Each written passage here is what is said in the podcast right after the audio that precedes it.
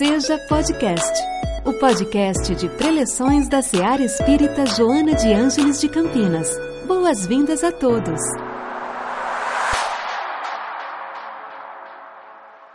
Boa noite, pessoal. Boa noite a todos. Que nos abençoe Jesus e que seus ensinamentos sirvam sempre para renovar nossa alegria de viver. Ao largo dos séculos, o mundo criou uma série de histórias, uma série de narrativas, a maioria delas de origem oriental, e que sempre tem aquilo que se denomina ser um conteúdo de ordem moral. Os mestres zen budistas, por exemplo, eles narravam os chamados koans. Existem mais de 1.700 koans à disposição para que nós possamos, através da expressão dessas histórias, dessas narrativas, buscarmos aprender um pouquinho mais a respeito de nós mesmos. Uma dessas histórias narra a respeito de um jovem casal que se namorou e moravam em uma vila, em um vilarejo muito pequeno, em uma localidade bastante distante. E resolveram então se casar. E logo depois do casamento, perceberam que, pelo fato de morarem em um vilarejo, as dificuldades socioeconômicas seriam muito grandes. Eles não teriam como formar uma família, expandir de forma agradável as suas próprias vivências. Então o jovem marido tomou uma decisão e disse à sua esposa que ele iria buscar serviço, buscar o um emprego em alguma localidade próxima onde ele pudesse, de alguma maneira, almejar o dinheiro necessário e que assim que ele tivesse conseguido aquilo que ele consideraria o suficiente, ele retornaria. E aí ele então vaga pelas estradas, até que depois de um longo trajeto, ele encontra um local, em um armazém, e narra sua história rapidamente ao dono daquele estabelecimento que resolve então lhe dar um emprego.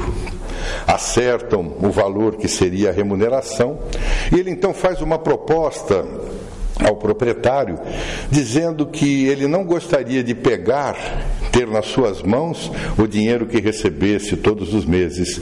Pediu ao proprietário que guardasse todo o dinheiro, todos os seus salários, até o dia então que ele resolvesse retornar à sua morada, ao seu lar. Os anos foram se passando, passaram-se os primeiros dez anos, passaram-se os quinze, vinte anos depois, ele fez a conta e chegou à conclusão que já estava dentro do valor que seria o suficiente para que ele pudesse então retornar à sua esposa então ele foi até o seu patrão e disse a ele que agora era chegado o momento dele retornar e que ele gostaria então de receber todos aqueles valores que foram depositados ao largo daqueles 20 anos. O seu patrão olhou bem para ele e disse assim: Eu posso lhe dar todo o dinheiro que você economizou, mas eu faço uma outra proposta a você. Eu posso lhe dar três conselhos. Você escolhe, você quer todo o seu dinheiro ou você quer os três conselhos. Ele ficou em si mesmado, curioso como a maioria de nós, e tomou uma decisão e disse ao seu quase ex-patrão: Eu quero os três conselhos. O patrão então lhe disse: Bom, ao longo da sua vida, nas estradas que você deverá caminhar por ela. O primeiro conselho que eu lhe dou é nunca tomar um atalho. Nunca tome um atalho. O segundo conselho que eu lhe dou, nunca valorize o mal. Não tema o mal, seja qual ele for. E o terceiro é nunca tome uma atitude quando você estiver com raiva. Disse isso? Ele disse perfeitamente. Ele falou: está bem, vou levá-los em meu coração. Mas o proprietário lhe disse: Olha, como você terá uma viagem muito longa, eu vou lhe dar esses dois pães para que você possa comer durante o seu trajeto.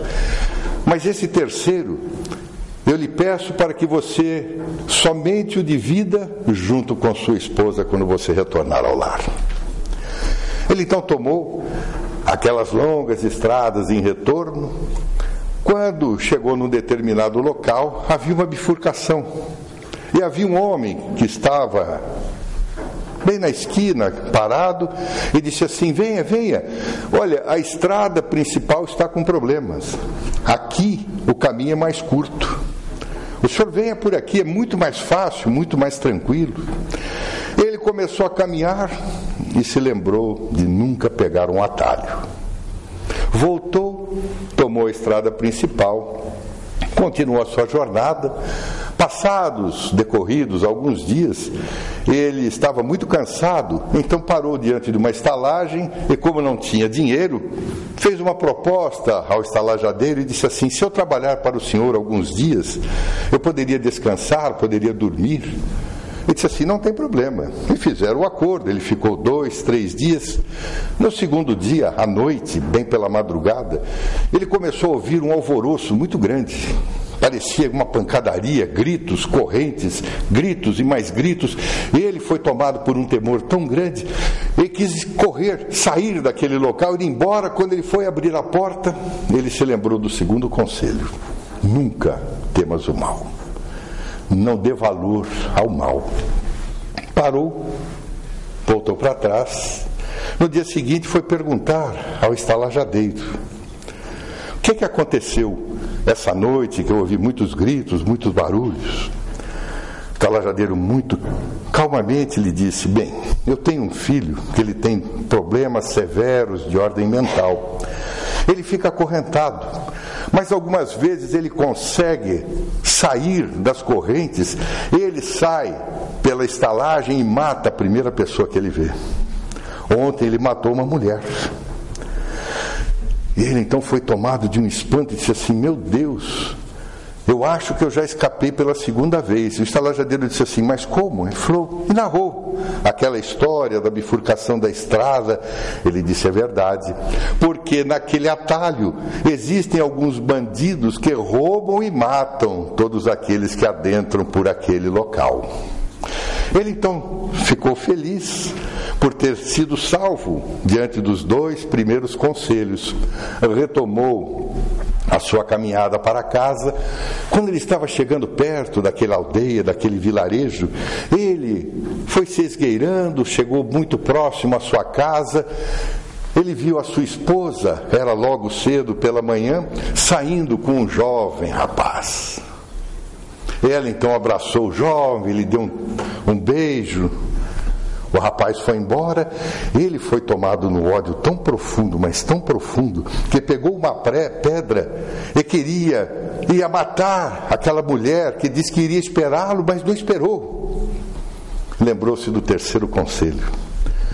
Nunca tome uma atitude, uma decisão, quando você estiver com raiva deixou a pedra, esperou que passasse a raiva, foi então à casa, bateu a porta.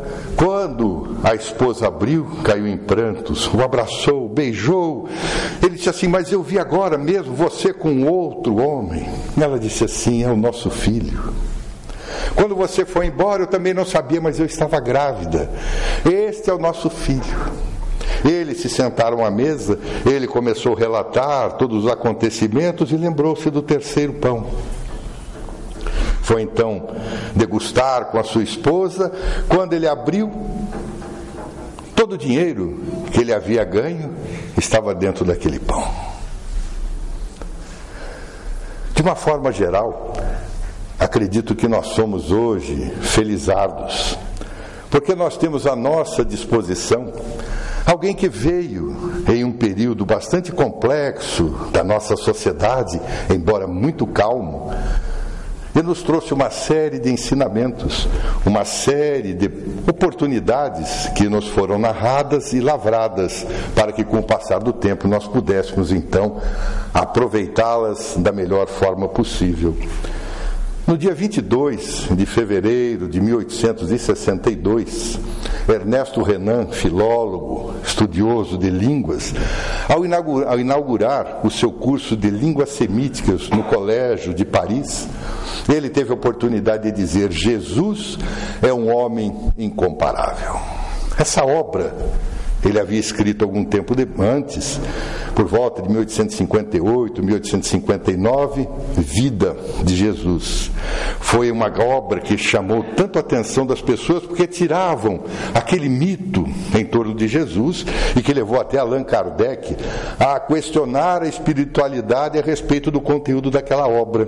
E a resposta que o Espírito Erasto lhes dá está na obra Obras Póstumas. É uma resposta bastante longa às considerações do Espírito Erasto a respeito da vida de Jesus, de Ernesto Renan. Três dias depois, no dia 25 daquele mesmo mês e ano, o ministro da Educação de França cancelou o curso de Renan, dizendo que ele trazia algumas ideias um tanto quanto exóticas e que aquelas ideias seriam perturbadoras e o seu curso não deveria prosseguir, onde já se viu chamar de Jesus homem incomparável. Alguns séculos depois, 150, 160 anos depois, século e meio, um pouquinho mais, nós vamos encontrar essa senhora que nos concede o nome da Seara, Joana de Ângeles, nos apresentando obra memorável, Jesus e o Evangelho à luz da psicologia profunda. Psicologia profunda é um termo que foi cunhado pelo psiquiatra Bleuler, de origem suíça, e que foi um dos responsáveis pelo desenvolvimento da área da psiquiatria em torno do autismo, em torno da esquizofrenia. Bleuler dizia que a psicologia profunda significa de profundidade e que, na verdade, tende a atingir o nosso inconsciente. Nessa obra, Jesus do Evangelho, à luz da psicologia profunda, Jesus nos, Joana de Anjos nos traz Jesus, homem, incomparável. Se nós olharmos para aquele período em que Jesus viveu aqui na terra, junto de nós, era um período bastante trágico, porque aquela região da Galileia, aquela região da Palestina, era 200 quilômetros de extensão, de comprimento, por 70 de largura muito pequeno, mas era uma região que borbulhava pessoas de todas as espécies. Se nós fizermos uma pequena viagem, olharmos para aquela população, nós vamos encontrar, por exemplo, os fariseus, aquele a quem Jesus chamava dos túmulos caiados de branco por fora e cheio de podridão por dentro, porque eram incapazes de realizar todas aquelas situações em que eles diziam que era necessário para que eles atingissem Yahvé ou Jeová. Eles estabeleceram mais de 600 métodos que eles deveriam fazer para que eles pudessem então alcançar Jeová. Eram os hipócritas da época, impossível fazer. Tínhamos os saduceus. Os saduceus eram aqueles dotados, digamos assim, de uma religiosidade dúbia. Eram aqueles que comandavam, por exemplo, o Sinédrio, Anás, Caifás, que foram aqueles responsáveis pela prisão de Jesus eram saduceus, eram aqueles que comandavam as hostes judaicas daquele período. Vamos encontrar também os chamados zelotes, eram aqueles fanáticos que tomavam das armas para que eles pudessem combater aquele arbítrio dos romanos, aquele domínio dos romanos. E vamos encontrar também os tecelões, os comerciantes, os agricultores, as pessoas comuns chamados Am Haaretz, que eram as pessoas que de fato faziam com que tudo se movimentasse naquela Palestina. Mas, no entanto, aquele domínio romano fazia com que os judeus, que eram tomados, dotados de um orgulho muito profundo, se sentissem abaixo das críticas pessoais. Então narra o espírito Amélia Rodrigues que numa determinada manhã, logo próximo à cidade de Kefar Naum, que significa Kefar em hebraico é aldeia, Naum a esperança, nós chamamos Kafar Naum, Naquela localidade, próximo ali no monte chamado Kurum Hatim, Jesus ali lançou a chamada canção da liberdade. porque era necessário que alguém falasse aos corações daqueles que necessitavam ouvir a voz que pudesse libertá-los. E uma voz sonora, uma voz suave, mas uma voz rígida, teve a oportunidade de cantar aquilo que hoje nós chamamos o Sermão da Montanha. Seria aquela plataforma do reino dos céus. E ali Jesus então dizia: Bem-aventurados aflitos, bem-aventurados pacificadores, bem-aventurados os que têm fome e sede de justiça, os puros de coração.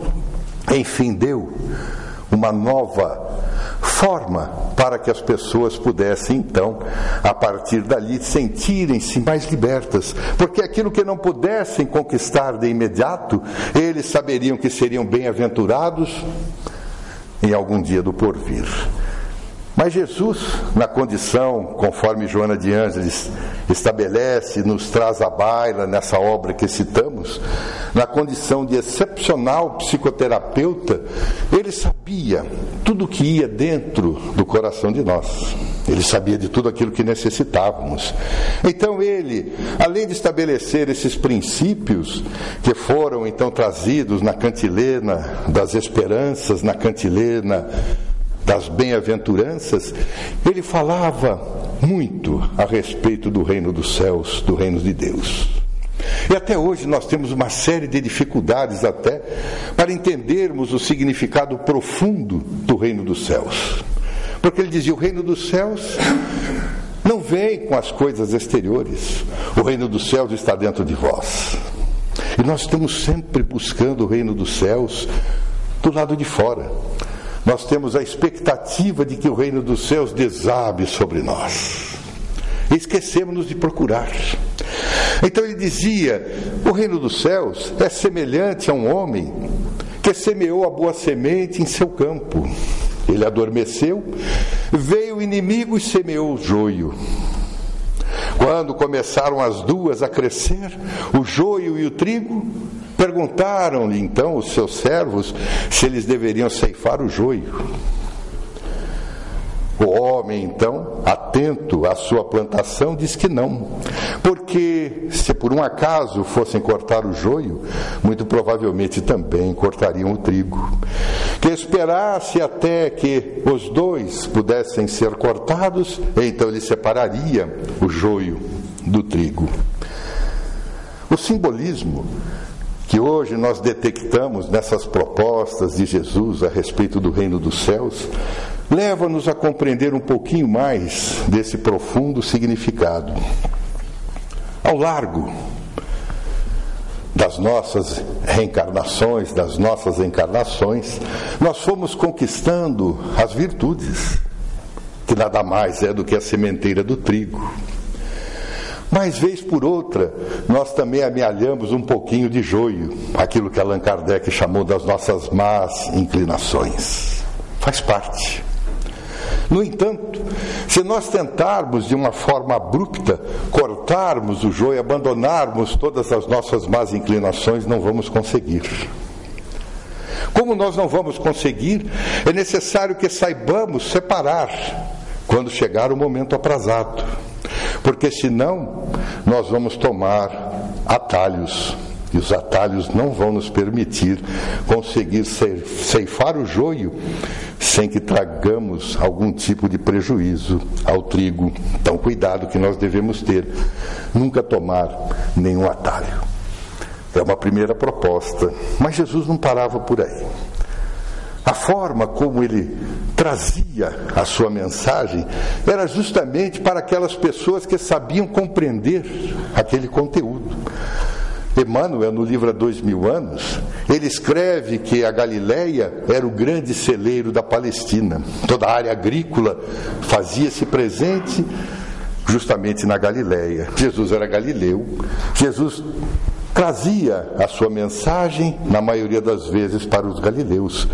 Quando ele se reunia ali na cidade de Quefarnaum, às beiras daquele mar da Galileia, que os judeus chamam de Yan Genezer, que significa jardim dos príncipes, naquelas águas piscosas, ele costumava lançar as suas propostas de fato do reino dos céus Humberto de Campos narra que normalmente ele se colocava a uma certa distância na barca de Simão Barjona, Simão pescador, e dali ele falava eternamente a todas as pessoas. Então, numa outra dessas oportunidades, ele disse assim: que o reino dos céus é também semelhante ao grão de mostarda. O homem, quando toma o grão de mostarda e semeia na sua terra, vê que é o menor a menor de todas as sementes. Mas ele sabe que quando ela crescer, ela vai ser a maior das hortaliças. Com o tempo se transformará numa vestuta árvore e, quiçá, as aves dos céus virão até os seus galhos para fazer os seus ninhos. Quando nós entendemos a, o significado da semente de mostarda, Jesus dizia: Se tiveres fé como um grão de mostarda, direis a essa montanha: Vá, e ela vai. Não adianta ficarmos diante de uma montanha de granito, olhando para ela e dizendo vá. Ela não vai, só se tiver um terremoto. A linguagem simbólica é para que nós possamos remover as montanhas das iniquidades, das insensatezes, se tivermos a fé do tamanho do grão de mostarda. Então, se nós tivermos essa fé e realizarmos pequenas obras, sem temor nenhum, façamos todo o bem que estiver ao nosso alcance, sem temer, porque às vezes nós ficamos temerosos de que o mal possa suplantar o bem, o mal nunca suplanta o bem. Acontece que, como disse Emmanuel, os maus costumam caminhar de tamancos fazendo barulho, enquanto os bons caminham descalços.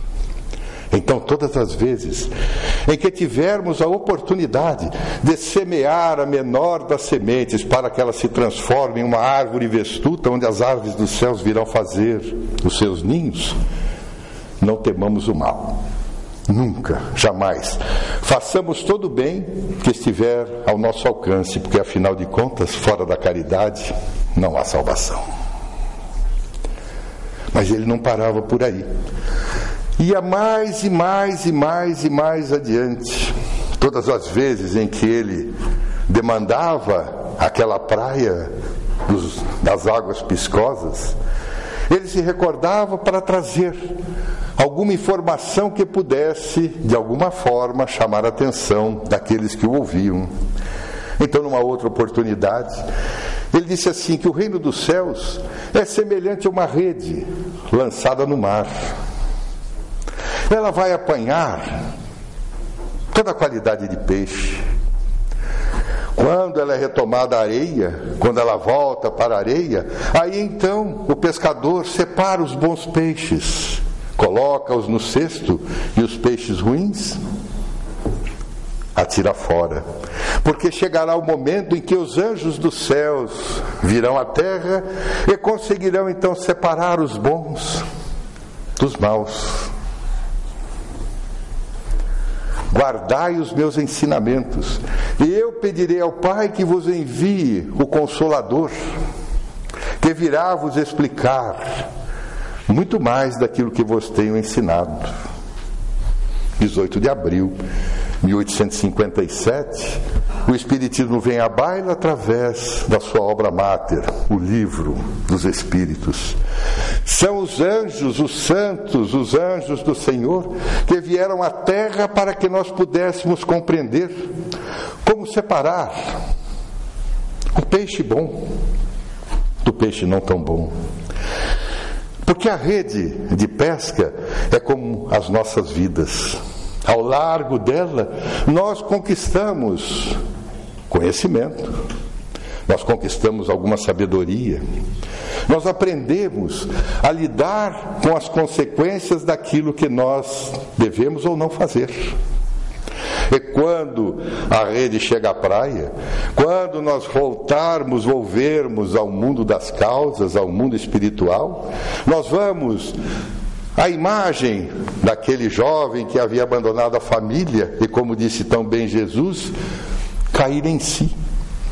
E nós vamos perceber que as nossas conquistas aquela conquista que a rede soube apanhar, são todas aquelas que nos fazem bem. As outras, não adianta tentar extirpá-las com raiva, porque nós não vamos conseguir. E se nós ficarmos, e às vezes nós ficamos com muita raiva de nós mesmos. Porque nós dizemos assim, meu Deus, quantas vezes já ouvi isso de pessoas, eu devo ter atirado pedras na cruz. Porque não é possível que tanta coisa ruim me aconteça. Faz parte. Nós estamos ainda em um mundo de provas e de expiações. Estamos em segundo lugar na classificação dos mundos, que também Allan Kardec elaborou lá no Evangelho segundo o Espiritismo, de baixo para cima.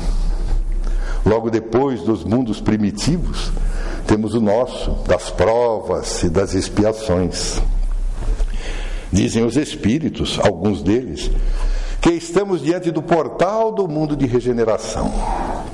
O mundo de regeneração não é um mundo de felicidades, não. É um mundo onde teremos os nossos transtornos, as nossas dificuldades, mas com uma diferença muito grande. Segundo os Espíritos, nós vamos saber lidar com as nossas dificuldades, com os nossos impeditivos. Quando as coisas nos acontecerem, e elas vão ainda acontecer, nós não vamos ser tomados pela raiva. Jesus dizia que só aquele que permanecer altivo até o final é que será salvo. Se nós, no meio do caminho, ficarmos com raiva de nós mesmos, nós vamos esquecer que também somos filhos de Deus, que estamos envolvidos nas nossas reencarnações com a finalidade de aprender. Às vezes, muitas vezes pensamos que a reencarnação é um processo punitivo. Não é. É um processo educativo. Estamos aqui para reparar o mal que se fez? Não sabemos. Mas nós também estamos aqui para aprender. Uma das passagens mais notáveis de Jesus porque às vezes nós imaginamos porque as coisas nos acontecem é porque nós devemos ter feito mal e às vezes julgamos outrem. Aquela pessoa parece que só tem desgraça na vida dela, deve ter sido um pervertido na reencarnação anterior. Não é bem assim. Se nós nos recordarmos em uma ocasião em que Jesus demandava com os seus apóstolos a uma determinada região, ele passa pelo chamado Lago de Siloé. E ali eles veem um jovem que era cego de nascença.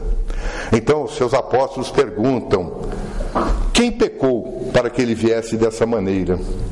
Ele ou seus pais? Acreditavam na reencarnação. Porque também o judaísmo acreditava que os filhos pudessem padecer pelos pecados dos pais. Mas foi ele ou foi seus pais? E Jesus dá uma das respostas mais extasiantes do Evangelho. Disse assim: nem ele, nem os pais. Ele veio dessa maneira para que nele se manifestasse a misericórdia de Deus. Foi lá, fez um toquinho de areia, pôs saliva, colocou nos olhos e disse assim: Vá te lavar no lago de Siloé. Ele foi, recobrou a visão. Nem ele, ele não tinha nada, ele não tinha nenhum pecado, ele veio daquela forma para que pudesse evoluir mais rapidamente. Nunca podemos saber o porquê das situações em que nós nos encontramos. Então, ter raiva de nós mesmos para quê? Por nada. Então, atalhos, temer o mal, raiva, não vai nos levar a situação nenhuma. O que vai nos levar é sabermos compreender que, afinal, o reino de Deus, ou o reino dos céus, é viver conscientemente. Ter consciência da realidade das nossas vidas e das responsabilidades que são inerentes a esse conhecimento das nossas próprias vidas, determinarmos para nós os caminhos que nos levem ao dever retamente cumprido, para que, afinal de contas, tenhamos paz de consciência. Allan Kardec questionou a espiritualidade se havia algo em comum a todos os seres humanos que pudesse ser traduzido como forma de felicidade? E os espíritos responderam na questão 921 do Livro dos Espíritos: para a vida material, a posse do necessário, para a vida espiritual, a consciência tranquila e a fé no futuro. Jesus, esse homem incomparável, esse excelso psicoterapeuta, possa sempre estar ao nosso lado, sugerindo-nos os caminhos que devemos tomar, as atitudes que devemos renovar em relação às nossas próprias vidas. Que Ele possa sempre estar caminhando lado a lado, nos mostrando de forma definitiva aquilo que devemos fazer. O Espírito Amélia Rodrigues diz que Aqueles momentos inesquecíveis, inexoráveis, em que Jesus demandou junto de nós os seus ensinamentos, jamais pereceram. Ao contrário, porque ela diz que Jesus continua hoje vivo nas praias das nossas almas, ainda espargindo seus ensinamentos, as suas bem-aventuranças, as suas propostas do reino de Deus. Que nós possamos, nesse Natal tão próximo, lembrarmos do aniversariante, apesar de que o aniversário dele não é em dezembro, é uma celebração, mas é uma celebração que todos nós fazemos de forma natural. Então vamos lembrar do aniversariante. Ele não quer os nossos parabéns, não. Ele quer que nós abracemos o mundo de uma forma diferente. Ele quer que nós sejamos todos aqueles que também possamos espargir as luzes do entendimento, da benevolência, da compreensão e, acima de tudo, o amor. Pois, como ele mesmo disse, somente o amor cobre a multidão dos nossos pecados, dos nossos erros. Que Ele possa estar sempre junto de nós, espargindo as suas luzes dos seus ensinamentos, para que nós jamais, nunca, de maneira alguma, percamos a nossa alegria de viver. Que Ele nos abençoe e nos conduza sempre com muita paz. São os votos a todos nós. Em nossa célula de amor, sua presença é sempre bem-vinda. Acompanhe também nossas atividades nas redes sociais. Acesse arroba seja CPS. Afinal, sua participação faz a SEAR acontecer.